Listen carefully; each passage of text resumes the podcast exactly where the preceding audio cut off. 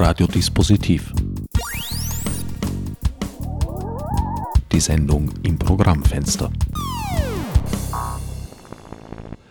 Willkommen bei Radiodispositiv. An den Mikrofonen begrüßt euch diesmal neben dem handelsüblichen Herbert Gnauer Ursula Barz und Madalina Diakonu. Das Thema unseres heutigen Zusammentreffens ist das elfte Symposion Dürnstein, das, Moment, ich bin da leider ein bisschen schlecht vorbereitet, aber Ursula, du wirst mir helfen können mit dem Datum. Ich glaube schon, ja. ich glaube schon. Also das Symposium Dürnstein findet statt vom 24. bis 26. März und tatsächlich diesmal in Dürnstein und in Live erstaunlicherweise, aber die Verhältnisse sind doch so, dass das möglich ist. Ich hätte es eh gewusst, da wäre es gestanden, äh, man muss nur die richtige Zeile finden. Das ist nicht immer so einfach. Oh ja, eine der schwierigsten Lebensaufgaben. Ich nehme an, es ist eine Rückkehr in den sogenannten Realraum, die frohen Herzens stattfindet, im Gegensatz zur Online-Ausgabe im vergangenen Jahr.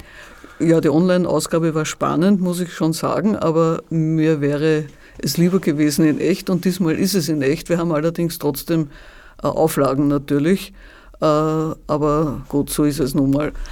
Besser Auflagen als keine stattfindende Veranstaltung. So. Und im Übrigen ist es eben in Dürnstein, wir werden äh, wie immer am Donnerstag am Nachmittag oder am frühen Abend beginnen und am Samstag am Abend oder um, um 17 Uhr genau gesagt werden wir aufhören. Ein umfassendes Programm wieder einmal. Es ist ja das Prinzip des Symposions, sich ein großes Thema zu nehmen und es in sehr, sehr vielen Aspekten, also ich bin verleitet zu sagen, allen zu beleuchten. In diesem Fall, heuer ist es Klima, Seismograph für Natur und Gesellschaft.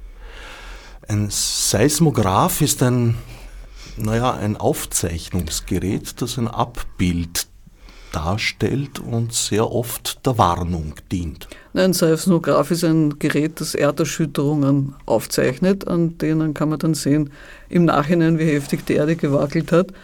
Vielleicht auch im Vorhinein schon merken, dass sie wackeln wird. Das ist eigentlich der tiefere Sinn der Sache und das ist auch die Idee des Symposions, weil wir tatsächlich in ein, ich meine, der Klimabericht von vor zwei oder drei Tagen hat das ja nochmal deutlich unterstrichen, dass wir wirklich in einer gravierend äh, brandheißen, buchstäblich brandheißen Situation sind, wo eigentlich sofortige Handlungen notwendig wären. Wenn ich sage eigentlich, dann heißt das, es passiert nicht oder unzureichend. Und ich bin vor kurzem gerade Großtante geworden und denke mir, wie kommt der kleine Bur dazu, dass er nachher äh, und auch meine, meine Nichte und, mein, mein, und ihr Freund, wie kommen die, und auch meine anderen äh, Verwandten in der nächsten Generation, wie kommen die dazu, äh, dass sie dann in einer Welt leben müssen, in der man wahrscheinlich kaum mehr leben kann, so wie es ausschaut. Es gab noch keine Generation, die sich ihr Erbe aussuchen hätte können. Ich hätte auch gern einiges abgelehnt von dem, was uns auf die Schultern gelegt wurde. Bevor wir ins Thema gehen, möchte ich äh, euch. Ich möchte an dieser Stelle aber schon einen Einwurf machen, weil der Unterschied ist, äh, was immer uns, und da glaube ich, darf ich mich auch anschließen, äh, an, an Vergangenheit betroffen hat, das ist trotzdem ein Unterschied, weil es nicht die fundamentalen Lebensbedingungen betroffen hat. Also die Frage, wo kriege ich Luft her? Wo kriege ich was zu trinken her, wo, wie kann ich atmen, kann ich überhaupt noch irgendwo äh, meine, diesen schmalen Temperaturrahmen, den Menschen haben, äh, körpertemperaturmäßig, weil wenn es mehr, wenn es über 40 Grad geht, dann beginnt das Eiweiß zu stocken, das ist blöd. Ne? Ähm, das heißt, das sind so Fragen, die sehr fundamental sind und so fundamental waren sie bisher nicht. Ja, vielleicht haben wir sie noch nicht so wahrgenommen, aber Maybe.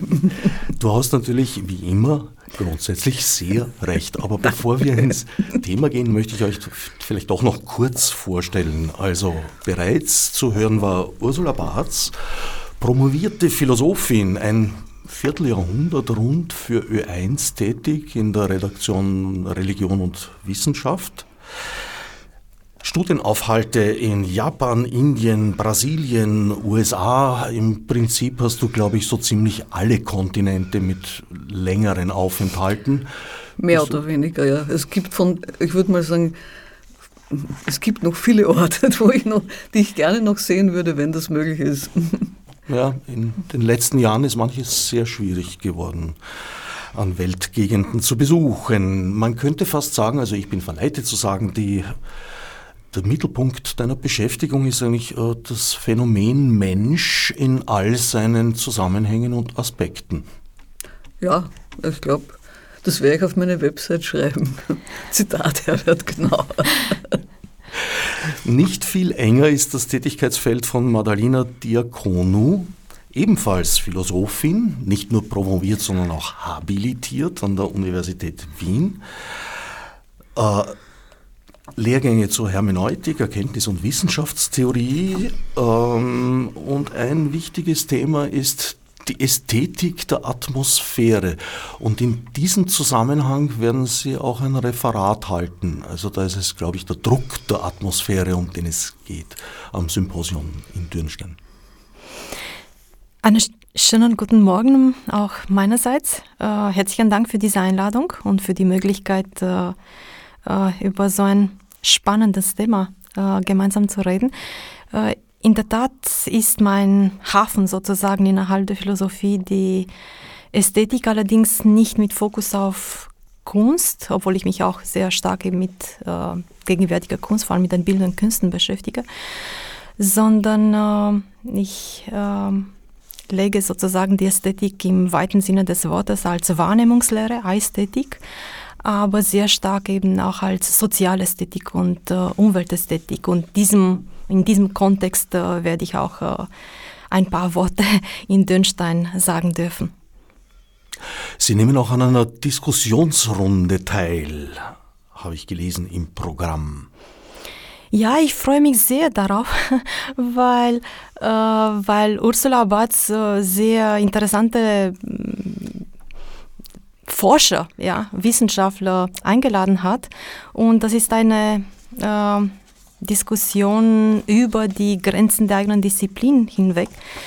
Das heißt, äh, wir werden eben Humanwissenschaftler und Naturwissenschaftler über die Atmosphäre reden und vielleicht eben auch über die Ambivalenz dieses Begriffs, weil das, was die Physiker oder die Meteorologen, die Klimatologen und äh, ähm, Atmosphäre verstehen etwas anderes ist, als was wir in der Regel in der Ästhetik und Atmosphäre verstehen.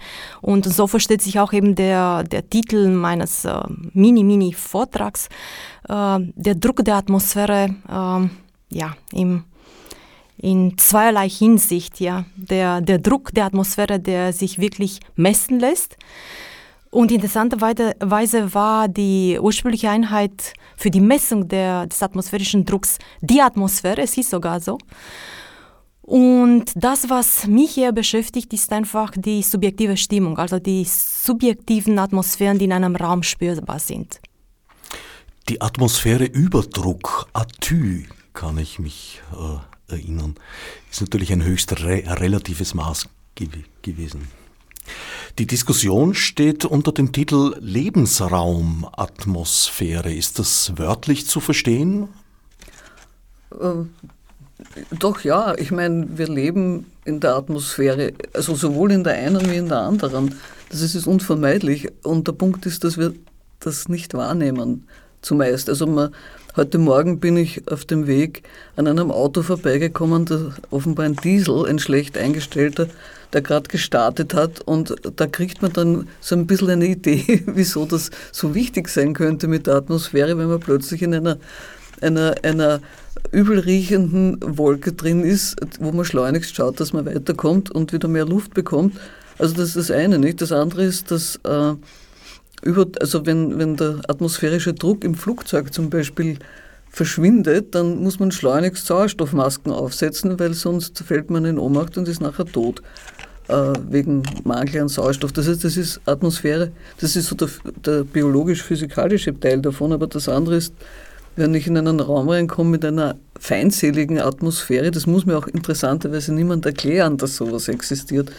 Das kann man erstens, wahrscheinlich kann man es messen, wenn man es sehr kompliziert anlegt, Aber, aber im Prinzip spüre ich das sofort und, und reagiere auch als Körper, als, als Leib sofort drauf, weil ich sofort in einem gewissen Maß mein, mein Vegetativum also anspringt und ich Achtung, Gefahr äh, in dieser Form reagiere.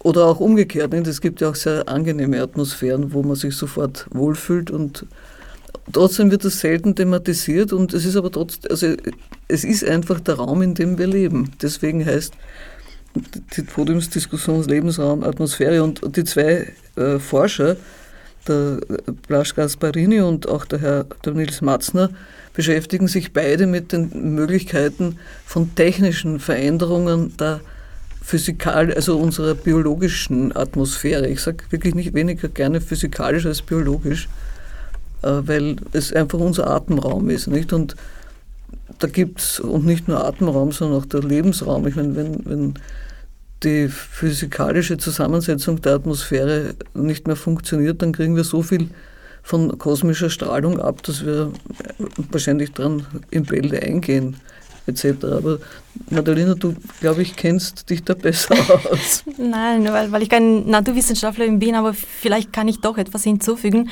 Und zwar äh, die Atmosphäre, und zwar diese, genau diese primäre Atmosphäre, die Ursula angesprochen hat, äh, die physikalische Atmosphäre ist ein Medium, ist ein Medium des Lebens. Und das ist gerade die, die, äh, das Kennzeichen sozusagen der Medien, dass sie nicht auffallen. Die Medien sind da gerade damit wir sie nicht wahrnehmen.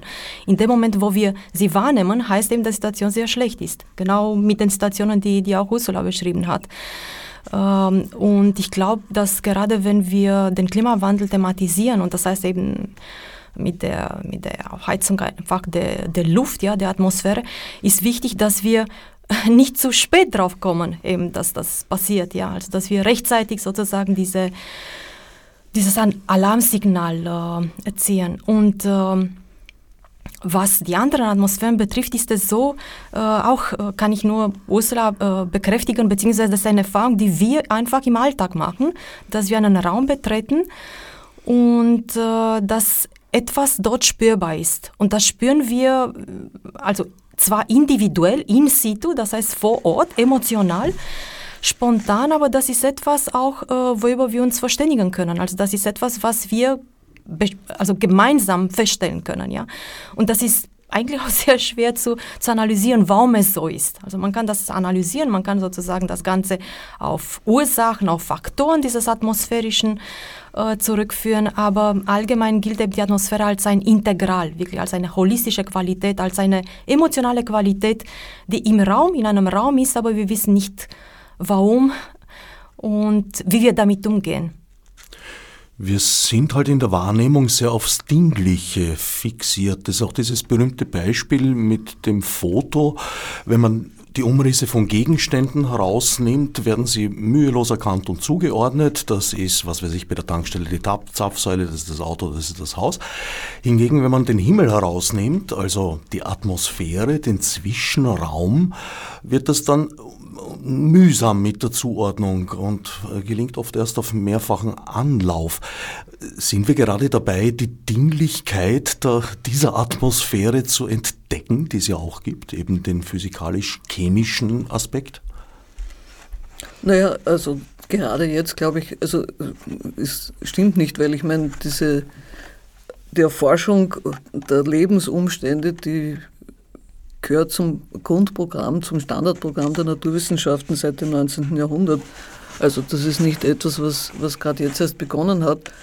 Äh, die Verdinglichung von etwas, was eigentlich nicht fassbar ist, ist einerseits eine, äh, kann eine Hilfe sein, aber es kann natürlich auch dazu führen, dass man Faktoren vernachlässigt.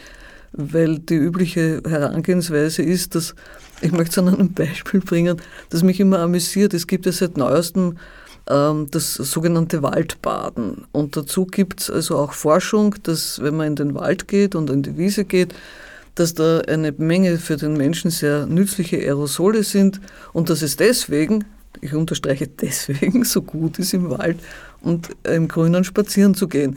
Äh, das ist natürlich nett, dass man das jetzt mal herausgefunden hat. In Wirklichkeit weiß ein jeder, dass das eine, der Erholungswert eines ausgedehnten Waldspaziergangs einfach größer ist, als wenn ich vom Gaußplatz zum Stephansplatz gehe. Ist auch nett, aber ist nicht ganz dasselbe. Äh, weil eben diese Aerosole fehlen. Da kann ich dann sagen, okay, da fehlen die Aerosole. Jetzt könnte man natürlich sich überlegen, vielleicht müsste man das an Tunnel machen und die Aerosole einsprühen. Ne?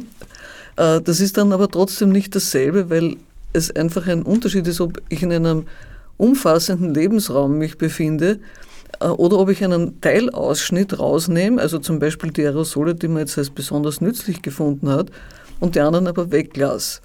Äh, das heißt, und das ist die Gefahr der Verdinglichung, dass ich einfach Faktoren übersehe oder gar nicht erst wahrnehme. Da gibt es ganz viele Beispiele in der Naturwissenschaft, äh, wo man einfach, also ich äh, nenne nur das Beispiel die Faszien. Ne? Die hat man bis vor ungefähr zehn Jahren hat man die als völlig überflüssiges, komisches Bindegewebe betrachtet und bei der Anatomie einfach weggeschmissen, soweit mir erzählt wurde uninteressant. In der Zwischenzeit weiß man, dass die Muskeln ohne die Faszien überhaupt nicht funktionieren können. Äh, das heißt, da hat ein, ein hundertprozentiger Wandel stattgefunden. Und ich denke, dieser Hochmut, äh, einfach Sachen wegzuschmeißen, weil man nicht genau weiß, wozu sie gut sind, das ist die Gefahr der Verdinglichung. Ähm, und das sehe ich ein bisschen als, als, als wirkliche Gefahr, wenn man äh, zu sehr nur diesen naturwissenschaftlichen Aspekt betrachtet. Ja, man sollte sich wahrscheinlich auch dafür hüten, ein Gebiet als ausgeforscht zu betrachten. Das aber das ist bei Philosophen und Philosophinnen ja sowieso keine Gefahr. Sag das nicht. Das hängt von der philosophischen Schule ab. Vielleicht kann ich doch etwas wieder hinzufügen. Äh, es ist interessant, weil äh, meine Perspektive ein bisschen eine andere. Also mhm. ich lehne tatsächlich äh, die Verdinklichung ab.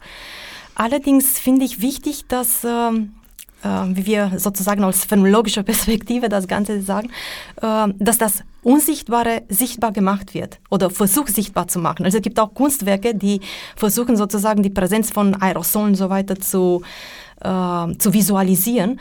Und äh, ich korreliere das mit, mit einem Trend, wenn, ja, wenn, wenn ihr wollt, mit einem Trend in der Ästhetik, die sehr stark eben von der Form weggeht, hin zu, zur Materie, zur Materialität. Also nicht Verdinglichung, allerdings Erweiterung des Begriffs von Materialität. Und jetzt rede ich eben nicht als, äh, nicht als Physikerin, weil für sie war die Luft, ja, die Gase sind, gehören zur Materie, aber für uns tatsächlich im Alltag und vielleicht auch eben für uns Philosophen, äh, wenn wir an Materie denken, denken wir hauptsächlich eben an Dinge, ja.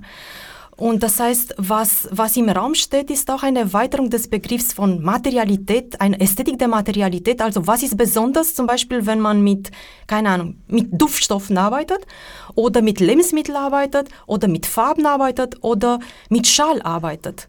Also das sind wirklich verschiedene Eigenschaften, die vielleicht typisch für diese Medien oder ich weiß nicht, für diese Materien, für diese Dinge unter Anführungszeichen stehen, ja. Ich glaube aber, es ist auch eine, eine Erweiterung des Wahrnehmungsfokus, weil das Problem ist ja, das äh, hm, Zitat Descartes, das ist zwar ein alter Hut, aber es ist tatsächlich so, dass er nur das Messbare und das äh, Ausgedehnte, sprich in irgendeiner Weise Greifbare, äh, Angreifbare, dem Realität zugesprochen wird. Und genau das ist das Problem man konnte zum Beispiel über Jahre sich nicht beschweren, wenn es zu laut war, weil das einfach keine, das, da, da gab es keine Kriterien dafür. In der Zwischenzeit kann man sich beschweren, wenn es zu laut ist und auch sowas wie Lichtverschmutzung. Nicht? Das sind lauter, lauter Bereiche, wo plötzlich entdeckt wird, hallo, die Wahrnehmung besteht nicht nur aus Abmessen und Antapsen, sondern Wahrnehmung ist ein, ein ganz komplexer, großer Prozess und ich glaube, das ist das, was du machst. Ne? Ja, ja, genau, weil ähm, mit einem konkreten Beispiel, ja, wir haben vor einem Jahr im Sommer eine Tagung äh, Launching Atmospheric Humanities äh, an der eigentlich hauptsächlich Human, also Humanwissenschaftler, das heißt waren hum, ja, Human Scientists, waren äh, wenige Philosophen dabei, meistens waren Anthropologen oder auch Historiker, sehr viele Historiker, also auch Wissenschaftshistoriker und waren eben auch Klimatologen oder, oder Meteorologen dabei. Und ähm, die Grundthese oder eigentlich der, der Beweggrund, ja, also der, äh, unserer Initiative war eben, dass die, die Atmosphäre nicht den Atmospheric Sciences überlassen werden darf. Also Atmospheric Sciences heißt Naturwissenschaftler und äh, heißt auch moderne Naturwissenschaften muss man sagen, die genauso ihre Methoden haben. Sehr viel geht es über Parameter, über, über Quantifizierung. Aber das, was sie vergessen, ist, dass wir auch äh, leben, genauso leben und erleben, diese Atmosphäre auch erleben. Und diese subjektive Dimension ist weniger, äh, ist, ist, ist äh, ja, wenigstens genauso komplex, sagen wir so, also sehr kompliziert formuliert, ist vielleicht noch komplexer als die naturwissenschaftliche. Also das, das Erleben. Und, und denken wir eben, dass es auch mehrere Kategorien von Atmosphären, von subjektiven Atmosphären äh, gibt. Zum Beispiel, es gibt soziale Atmosphären, also ich befürchte, oder ich, ich, ich brauche jetzt kein Beispiel geben, ja, also in unseren Tagen, welche Atmosphäre wir jetzt erleben, ja, diese Tage und vielleicht eben in den nächsten Wochen und Jahren. Ähm, also es gibt gesellschaftliche Atmosphären, die spürbar sozusagen in einem Raum, in einer Gesellschaft sind, auch in einer Epoche, auch für eine Generation. Ja, also denken Sie einmal du Siècle, eine ganze Generation ähm, war sozusagen bestimmt oder ja durch, durch eine Grundstimmung. Ja. Äh, ja, welche wäre mal die Siècle unserer Zeit? Und Außer dieser gesellschaftlichen Atmosphären gibt es dann die, die tertiären, also die Atmosphären dritter Ordnung, die inszenierten Atmosphären. Also wir sind hier in einem Radio, auch Sie, wenn Sie eine Atmosphäre schaffen wollen, wissen Sie, wie Sie das tun. Mit der Musik oder auch, äh, wie Sie, ob Sie leise oder äh, aufgeregter, ruhiger sprechen und so weiter. Also sie schaffen selbst Atmosphären. Also sie tragen selbst dazu bei, gesell auch gesellschaftliche Atmosphären zu schaffen. Ja. Also es ist nicht so, dass Atmosphären einfach entstehen und wir wissen nicht wie, also in einem Raum, in einem Vortragsraum. Ich bin gespannt eben, wie es in Dürnstein sein wird, wie bedrückt die Atmosphäre dort sein wird.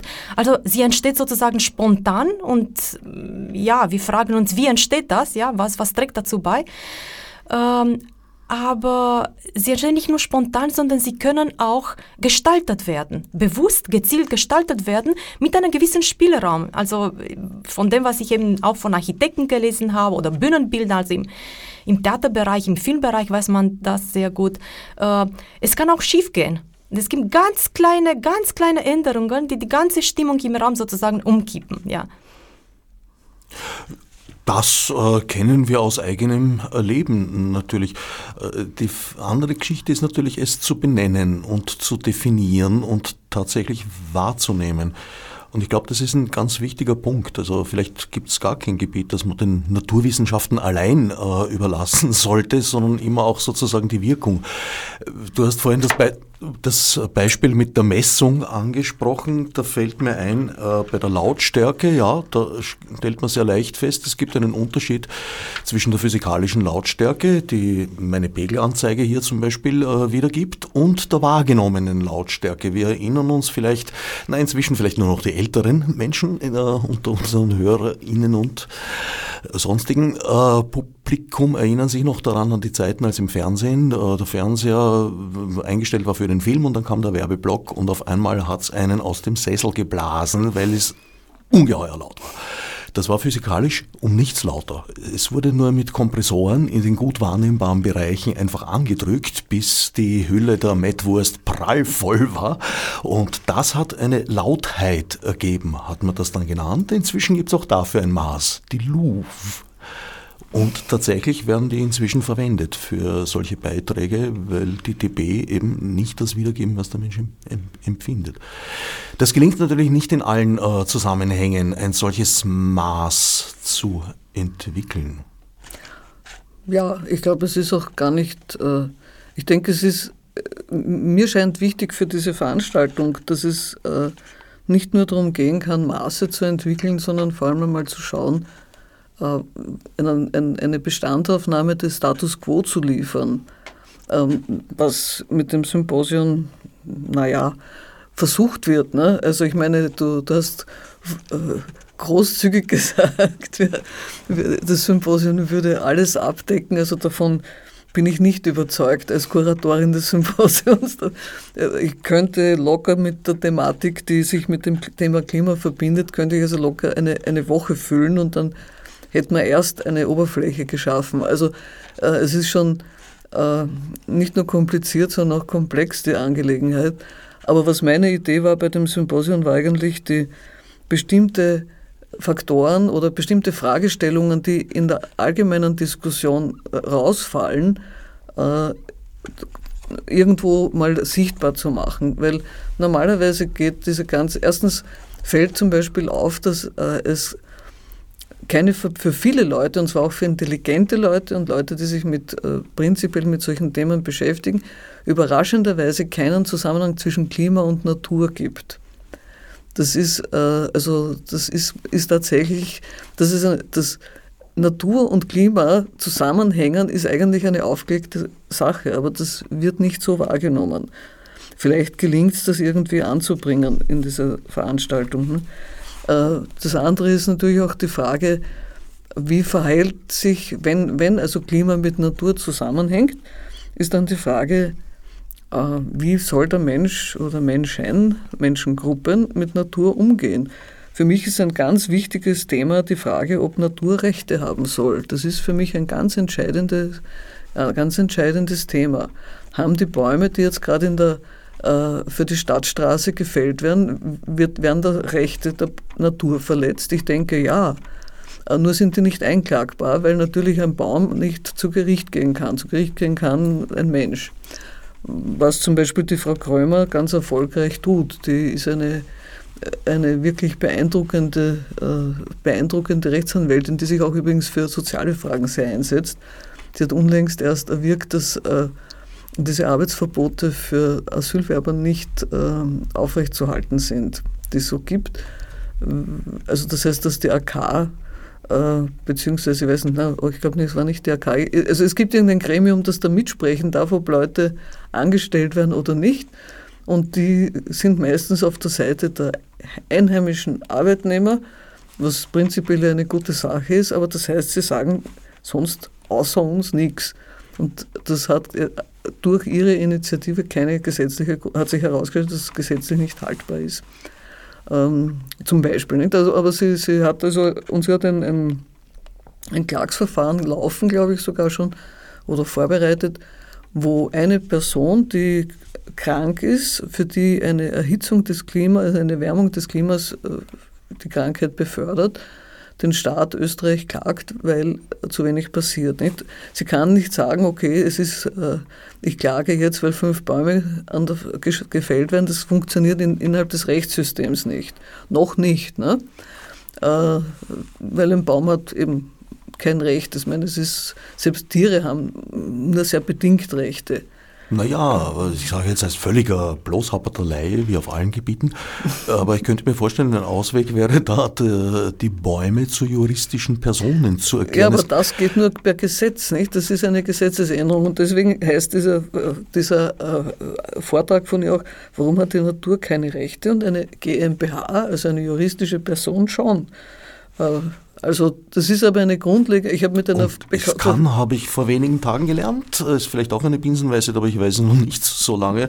Es kann selbst ein geldwertes Vermögen kann eine juristische das Person sein. Das ist wirklich sein. überraschend, ja. Das wusste ich auch nicht. Ja, ist aber so. Na uh, bitte, was tue ich oder was tun wir als echte Personen dann? Nicht Gut. juristisch sein, möglichst fernhalten. Aber das ist mein persönlicher Tipp. Wir haben eingangs gesprochen über das Erbe, wir haben über, wieder schon gesprochen über die Wahrnehmung und äh, das passt für mich insofern zusammen, als zum Beispiel äh, die Abholzung der iberischen Halbinsel natürlich auch schon ein äh, äußerst klimaaktives Erbe war im Mittelalter, aber es wurde, weil der Vorgang auch sehr langsam war und damals noch nicht so beobachtet wurde, es wurde wahrgenommen, aber eigentlich nicht, nicht weiter ernst genommen. Ja, ich glaube, diese Probleme entstehen ja erst, wenn man einen globalen Blick entwickelt. Erstens. Zweitens ist die Geschwindigkeit, das ist ein wichtiger Punkt, äh, die ist, äh, ich weiß gar nicht in welcher Verhältnis, also jedenfalls um, um vieles höher, nicht? Äh, weil einfach, wenn ich bedenke, zum Beispiel, Kunststoffe gibt es seit den, sagen wir mal, Mitte der 30er Jahre, dass die angefangen haben zu entwickeln, aber dass die wirklich so allgemein herumhängen, ist ungefähr, also dass die so ein größere, großes Einflussbereich haben, ist seit Mitte der 50er Jahre ungefähr. es ist mittlerweile so, dass die Nanopartikeln von, von Kunststoffen in unserem Essen drin sind. Das heißt, wir metabolieren äh, Kunststoff bereits. Äh, das ist eine Veränderung innerhalb von 50 Jahren. Äh, für sowas hätte ein natürlicher Prozess, wo also keine Industrie dahinter steht, äh, puh, keine Ahnung, Jahrtausende gebraucht. Nicht? Das heißt, die Frage ist ganz banal auch, äh, geht sich das aus, wenn wir so weitermachen in der Geschwindigkeit? Wir haben ohne Frage eine Grenze überschritten, bei der äh, sozusagen die Qualität, äh, die Quantität, die gestiegene, auch die Qualität massiv verändert hat. Und dabei sind wir in Österreich nicht so sehr betroffen. Nicht? Ich meine, die Frage ist zum Beispiel, wie schaut das aus in, ich weiß nicht, in Bangladesch zum Beispiel oder anderswo in Ländern, also auch Holland zum Beispiel äh, ist da sehr betroffen. Wenn der Meeresspiegel steigt, dann, dann verschwinden ganze Länder. Das sind so, so, abgesehen jetzt von, aber das ist natürlich auch nur ein Faktor, die Sache mit dem Meeresspiegel. Nicht? Das sind so viele Faktoren. Und der Versuch ist eben einmal so ein bisschen ein, ein, eine größere Perspektive drauf zu kriegen.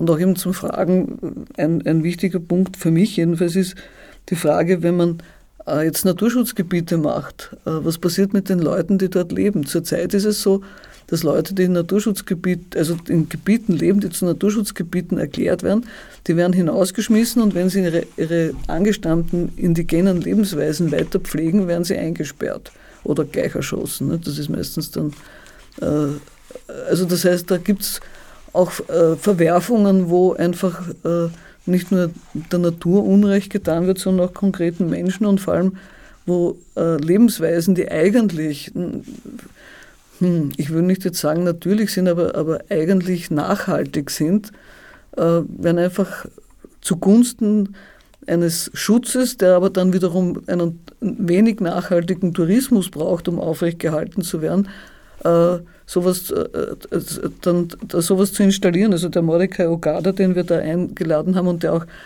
freundlicherweise tatsächlich ein Visum gekriegt hat, sodass er auch wirklich kommen darf, ähm, der ist ein, ein, ein kenianischer äh, Ökologe und äh, jemand, der sich da sehr stark eingesetzt hat und auch ein Buch auf, geschrieben hat, das auch jetzt auf Deutsch erhältlich ist.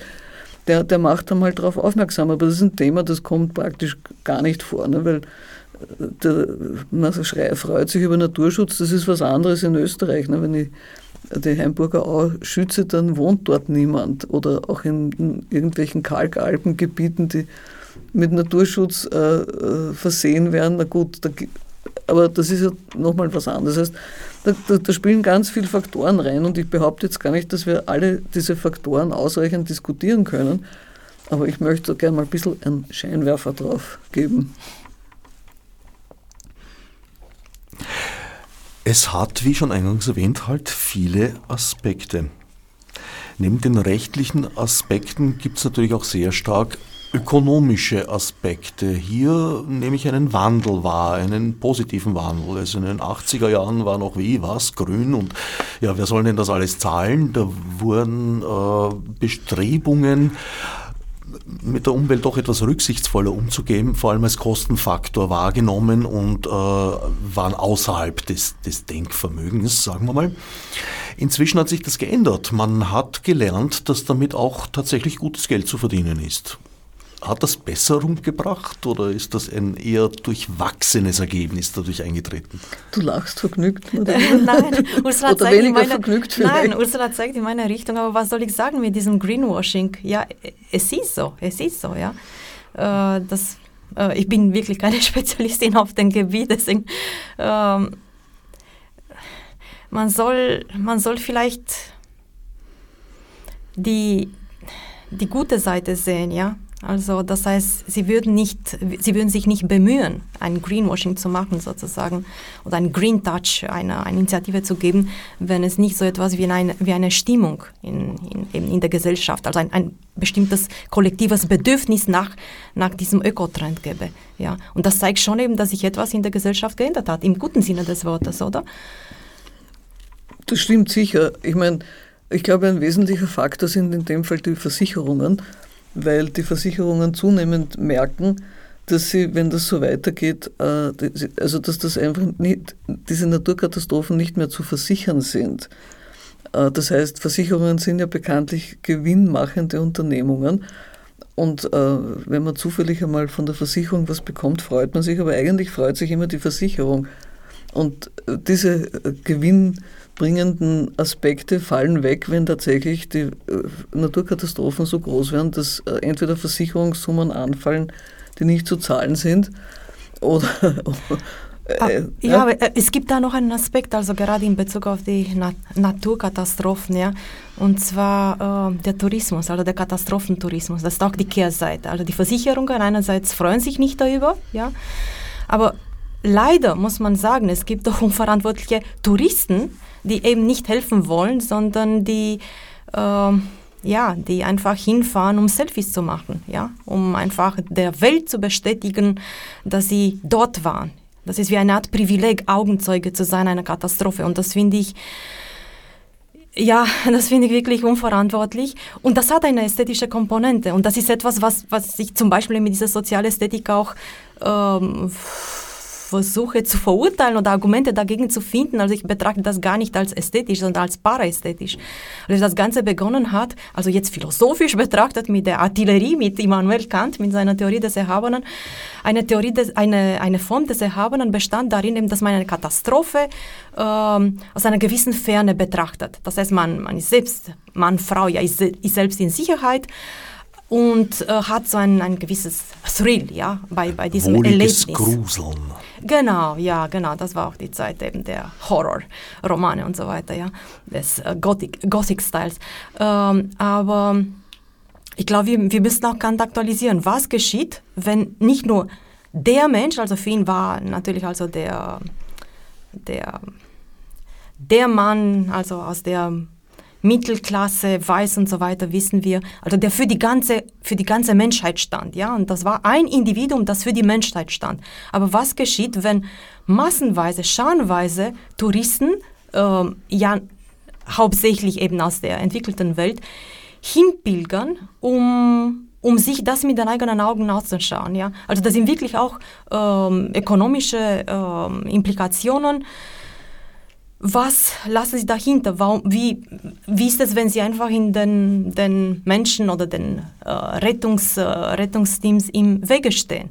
Also das haben wir auch eigentlich in, auch in Österreich und auch in Tschechien erlebt, also in Mitteleuropa mit diesen Überschwemmungen, wo Busse einfach äh, sehr nahe eben diesen überschwommenen Gebiete gekommen sind, nur weil, ja, weil die Menschen eine, eine Lust daran gefunden haben. Also statt anders sozusagen zu helfen. Und ich glaube, das müssen wir auch thematisieren. Also wir brauchen ein Unterscheidungsvermögen, wie ich das nenne. Also nicht nur für die Atmosphäre, weil so was, was für dieses Gespür, also was liegt in der Luft, sondern auch in moralischer Perspektive. Also wir dürfen uns nicht alles leisten, was wir uns leisten können, auch in Bezug auf Lust, auch in Bezug auf Ausflüge und so weiter.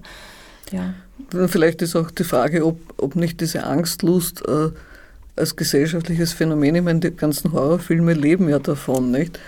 Ähm, äh, Ein eigenes Symposium genau, wäre. Ne? Das wäre mindestens eines. Ja, ich bin gestern in der Bahn gesessen und neben mir war ein Mensch, der offensichtlich äh, äh, Wirtschaft studiert, nach dem, was er sonst gemacht hat. Und der hat sich dann immer zwischendurch einen Horrorfilm angeschaut. Ich musste den so mit einem halben Auge dann mitschauen und habe mir gedacht, okay, äh, dem ist Fahrt mit seinem Wirtschaftsstudium und daher braucht er jetzt einen Horrorfilm. Äh, das heißt, da, da gibt es wirklich äh, gesellschaftliche Zusammenhänge, die auch zu thematisieren sind. Und das versucht zum Beispiel, das ist auch ein wichtiger Punkt, dass man da ganz viel jetzt nicht nur an, an der Frage, jetzt was dürfen wir, was dürfen wir nicht ändern muss, sondern an der, am gesamten Zusammenleben.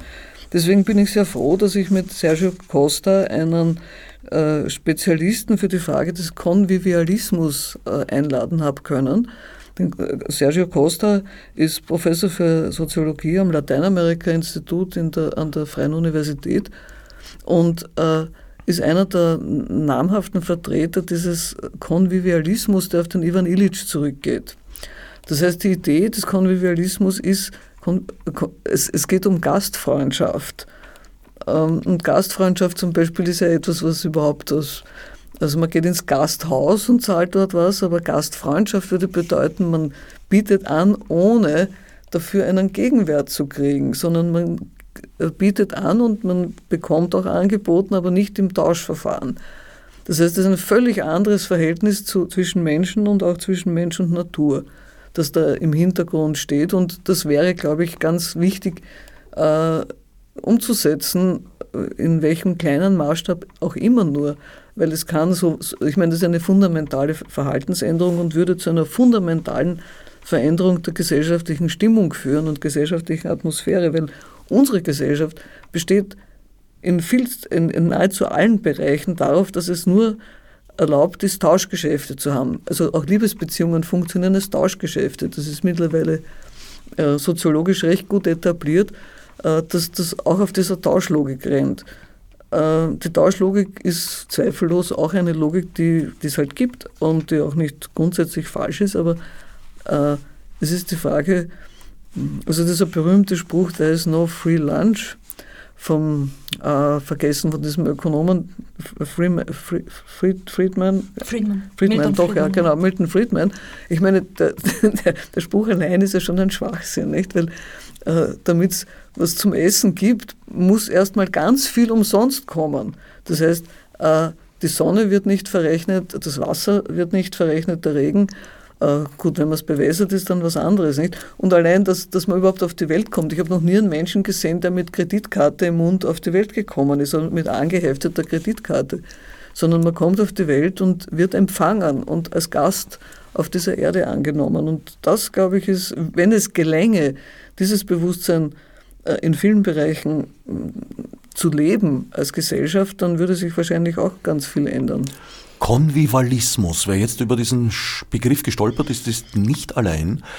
Ich habe ebenfalls äh, ein paar Stolperschritte hinter mir und äh, mit ein bisschen Beruhigung, nein, eigentlich Beunruhigung festgestellt, dass auch Wikipedia nichts Klammer, noch nichts davon weiß. Aha, das habe ich nicht herausgefunden, aber das ist, wäre für Leute, die für Wikipedia schreiben, es gibt ja relativ viele, durchaus ein, ein, ein Projekt. Also da findet sich im Internet an sich genug zum Kon Es gibt ein konvivialistisches Manifest und Band 1, Band 2 und es gibt von Ivan Illich eine ganze Menge von Schriften und Ivan Illich war ja, für alle, die äh, ihn nicht mehr kennen, war ein Österreicher, äh, ein typischer Altösterreicher, der dann in den USA, ein Priester, der aber einer zu den radikalsten Denkern des 20. Jahrhunderts zählt. Ich glaube, das kann man ohne äh, zu übertreiben sagen. Dessen Kritik zum Beispiel auch des Kranken, des Medizinwesens äh, ein, bis heute ein, un, ein, wichtiger Einfluss ist. Und der hat eben versucht, äh, ein neues zu beschreiben, wie, wie müsste denn das ausschauen, dass man miteinander gut leben kann. Und miteinander heißt auch mit der Natur, in der Natur. Ja, der Begriff selbst ist interessant. Also bevor ich eben auf, auf diesen Konvivialismus eben im, äh, bei, bei unseren Diskussionen im Polylog, Zeitschrift für interkulturelles Philosophien gekommen bin, ich kannte den Begriff eigentlich aus dem 19. Jahrhundert von Convive. Convive ist Tischgenosse auf Französisch. Und damals gab es interessante Abhandlungen eben zu den Sitten, also beim Tisch, also wie, äh, wie man das Essen teilt, weil darum geht es. Also genauso wie Ursula gesagt hat, es geht nicht um einen Tausch, um einen interessierten Tausch, sondern es geht um eine andere Logik, also eine Logik der Share heißt das ja auf, auf Englisch, also eine Logik der ähm, der Teilung derselben Ressourcen, also wir oder ja der Teilhabe, sagen wir so, auch an denselben Ressourcen, ist eine, Losi eine Logik der äh, der Teilung und auch eben der Gabe, ja.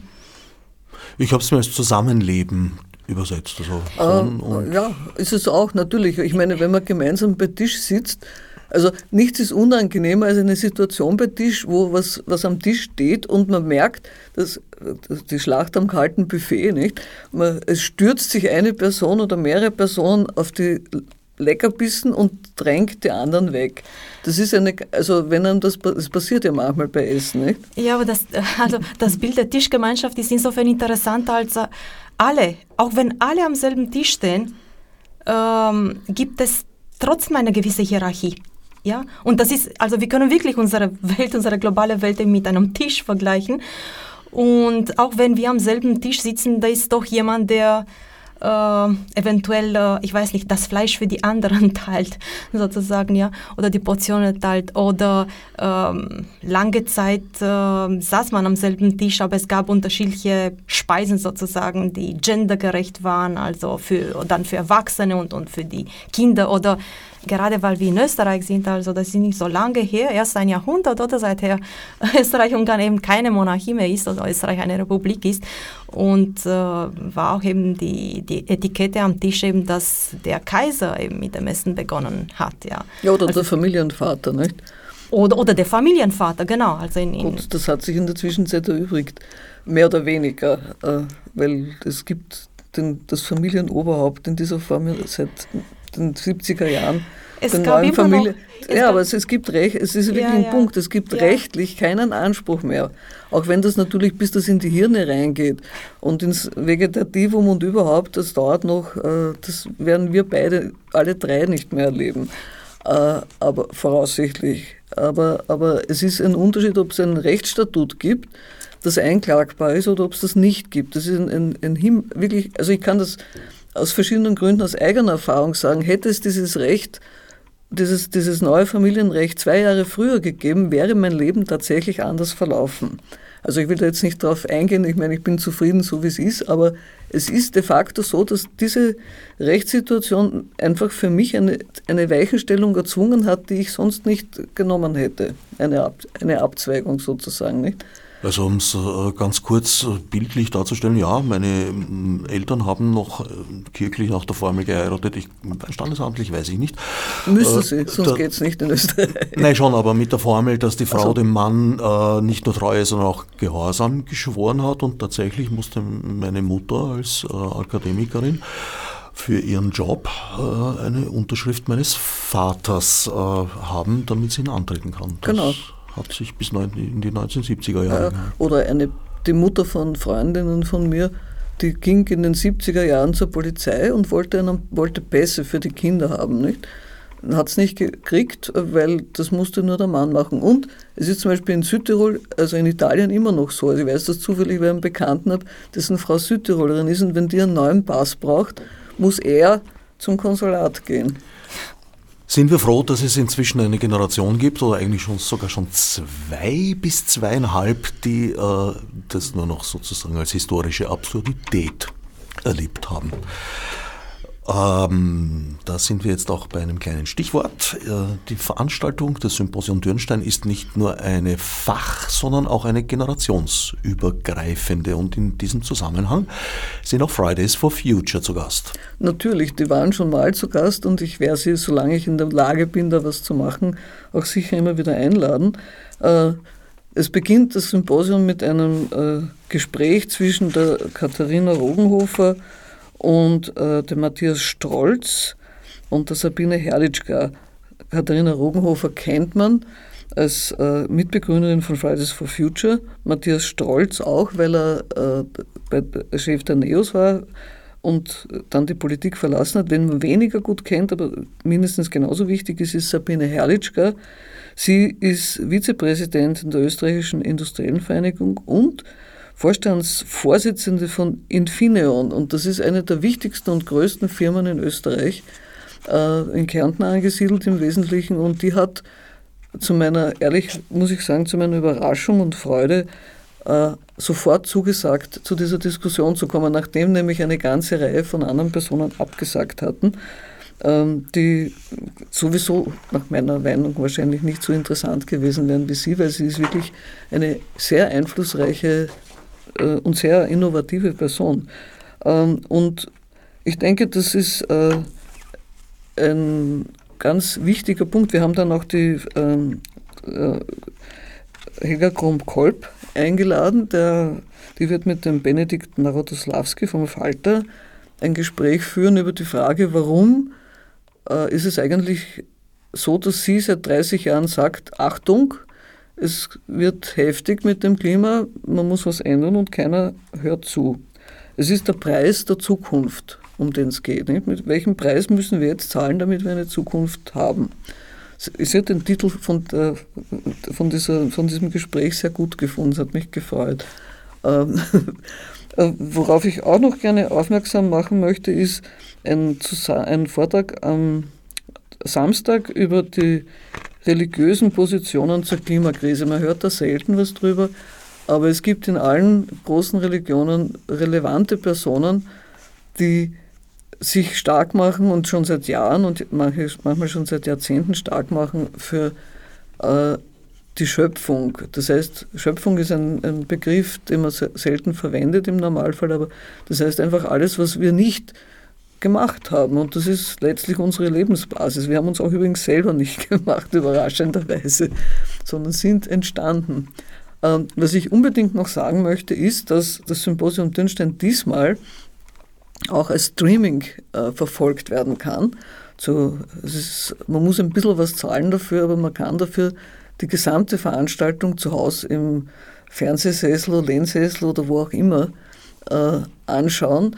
Aufgezeichnet werden die Sachen wahrscheinlich nur zum Teil. Manche Leute, manche der Referenten wollen auch nicht, dass das aufgezeichnet wird und dann zur Verfügung gestellt wird. Aber im Streaming ist alles äh, sichtbar. Nur muss man sich bitte dafür anmelden rechtzeitig, weil das natürlich auch eine Frage des Zugangs ist. Du hast vorher äh, abgestritten, dass alle Aspekte abgedeckt wären. Tatsächlich ist mir jetzt einer eingefallen, der nicht abgedeckt ist, aber das betrifft nicht nur das Symposium, sondern die gesamte Klimadebatte. Wo bleibt das Militär? Höchst klimawirksam. Absolut, absolut. Ich meine, man muss dazu sagen, ich glaube, dass uns die Frage des Militärs erst seit ungefähr zehn Tagen auffällt. Ich habe gelesen, dass die EU-Strategie äh, äh, wirklich unter dem Eindruck der Ereignisse ihre gesamte Verteidigungsstrategie umgestellt hat. Also ganz generell glaube ich, dass man einfach vergessen hat, dass Militär eine wesentliche Rolle spielt in, im Leben der Menschen. Wenn man eigentlich sich wünschen würde, es wäre nicht so.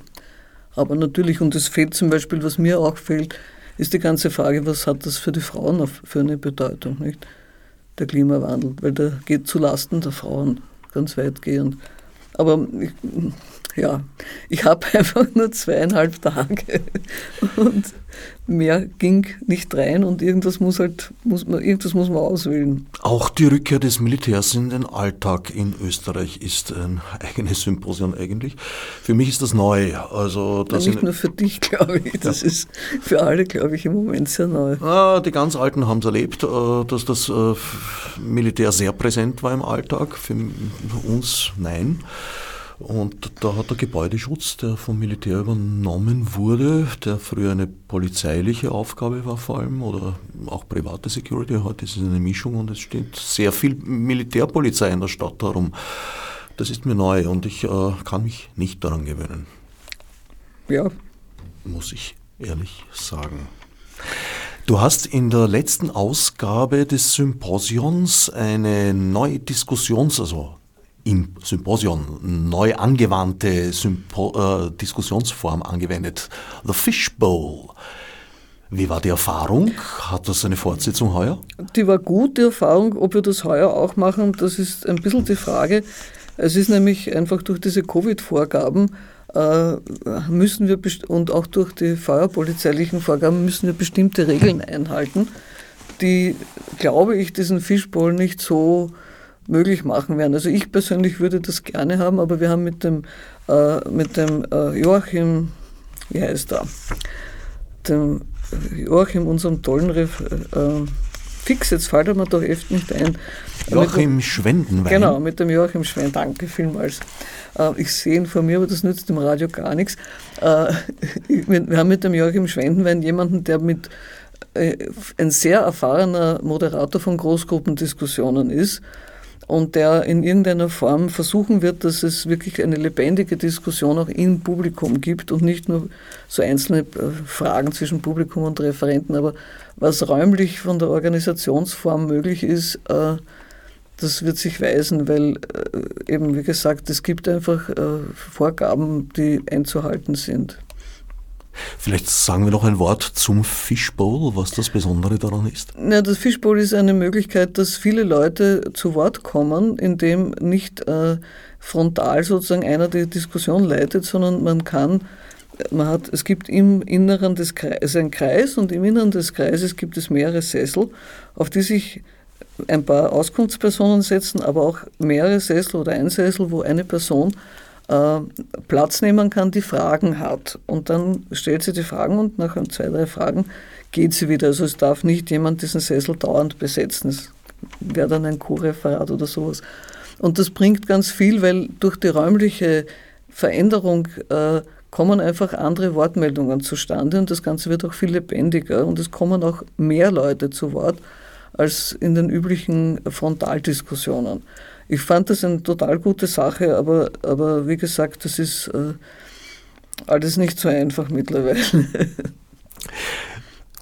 Wer neugierig ist, kann sich am besten vor Ort selbst informieren, welche Formen gewählt wurden, um zum Beispiel eben die Publikumsbeteiligung bei Diskussionen zu ermöglichen. Und man sollte sich, wenn man teilnehmen will, in Person rasch anmelden, weil es ist einfach eben auch beschränkt.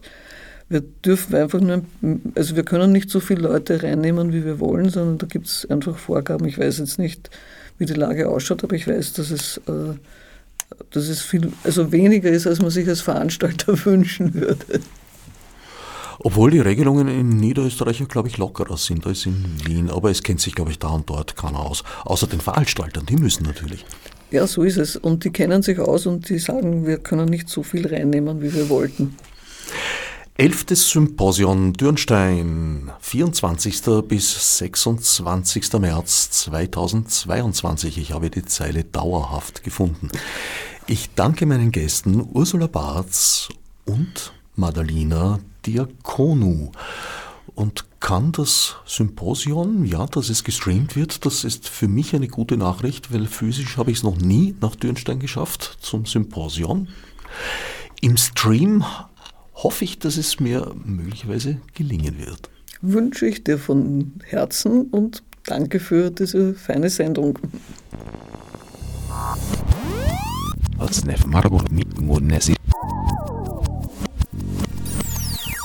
Fichte subsidiar